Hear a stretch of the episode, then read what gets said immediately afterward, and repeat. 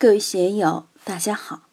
今天我们继续学习《禅说庄子·逍遥游》，并大道之德而逍遥。第三讲，一定要知道自己的局限性。第一部分，大家可以通过查看本段声音简介了解学习内容。让我们一起来听听冯学成老师的解读。上一讲，我们谈到了“小智不及大智，小年不及大年”，这属于哲学认识论范畴里面的东西。在我们日常生活之中、生命之中，实际上我们每天都处在“小智不及大智，小年不及大年”的这么一个状态中。有的人很能干。但他只是在某个行业或者某个门道很能干，换一个行业，换一个门道，他就没用了。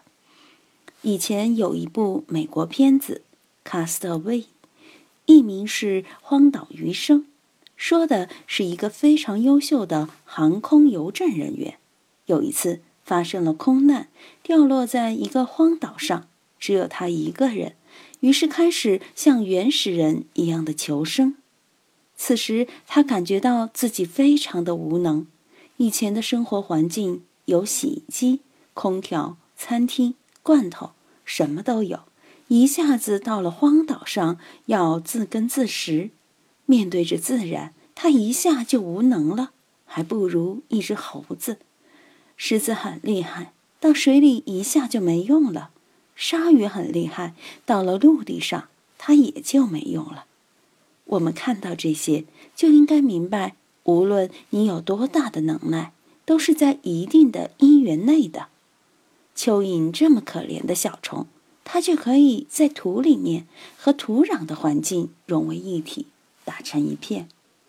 它的生命构造和智力，就恰恰适合在土壤里生活。我们看自然界里的生物，无不与它的生活环境融为一体。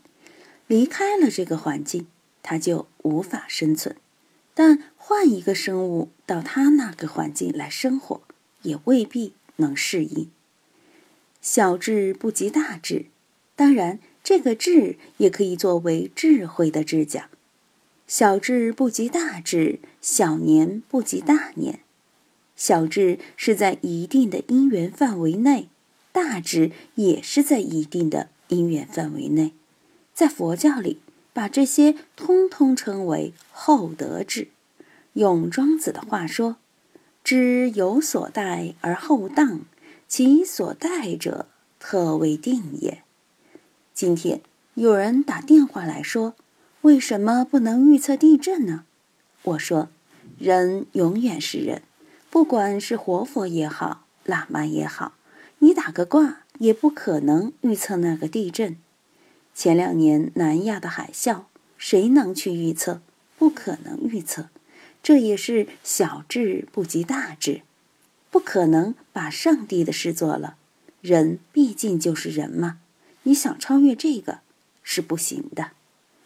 我反复的说，已知的是有限的。未知的是无限的，我们永远都面对着一个未来，未来是偶然性起作用。过去的事情，我们通过回忆、分析、综合，认为是必然的，感觉过去的都是必然的。但是面对未来的事物，却都是偶然性的。所以一定要把这个道理作为一个决定键来认识。小年不及大年，你活一小时也好，活一万岁也好，都不出生死两个字，都在生死之中，都有一个完整的生死过程。因为庄子在《逍遥游》里面还没有展开齐物的观念，到了下一篇《齐物论》，才把天地万物的种种差别给予展现，在差别之中又该怎么齐物？当然，在《逍遥游》里也谈到了，但是谈得很笼统。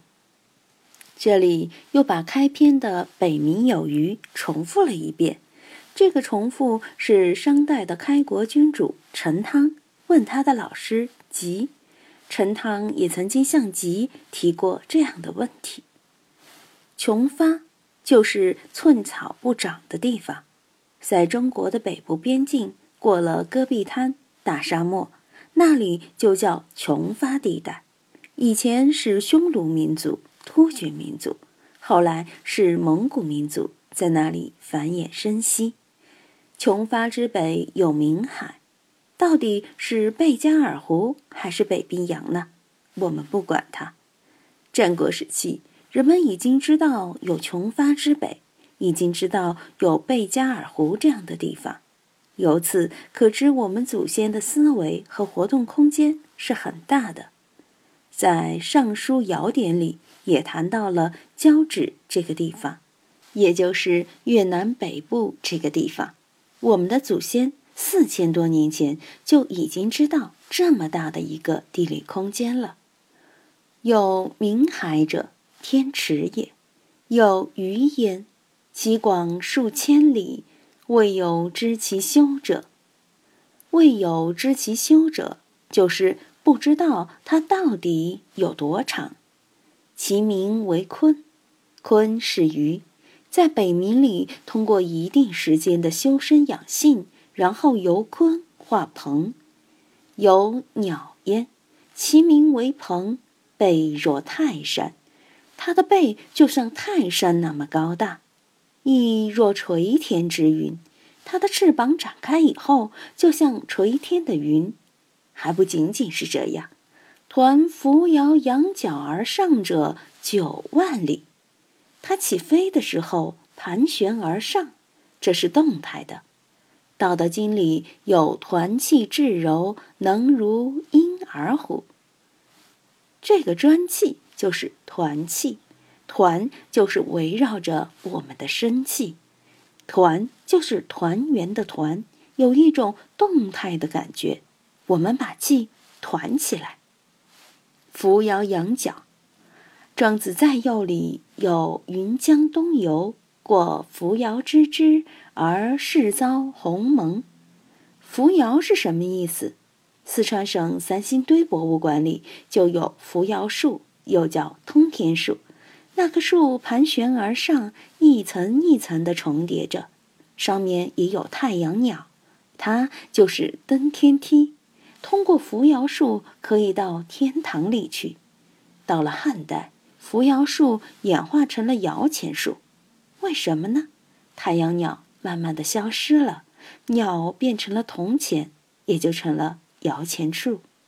在四川古蜀文化里有这样的记载，大家有兴趣到四川的三星堆博物馆，就能看到这个扶摇树，也叫登天树、摇钱树。抟扶摇仰角而上者九万里，仰角，我们很多人都看过美国电影《龙卷风》。美国国家地理杂志对此也有报道：龙卷风一起来，就像一个羊角状，下面就像羊角尖似的小小的一点；大的龙卷风如台风，上面有几平方公里，甚至上百平方公里那么大。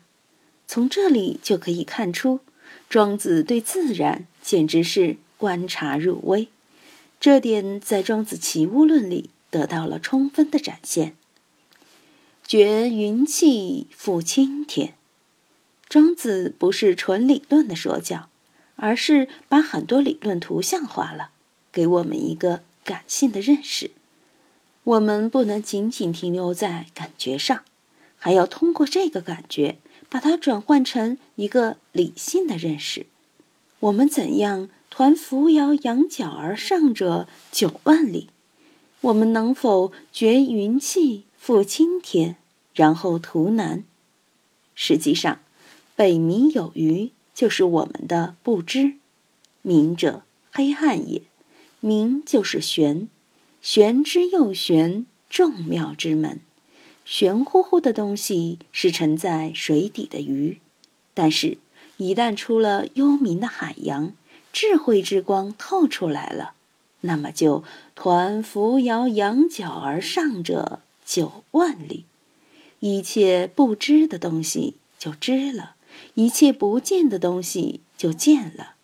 知识就是这样产生、这样出现的。这个知识的出现可大可小，有小智，有大智，有小年，有大年，这些都在我们的感知范畴之内。觉云气，覆青天。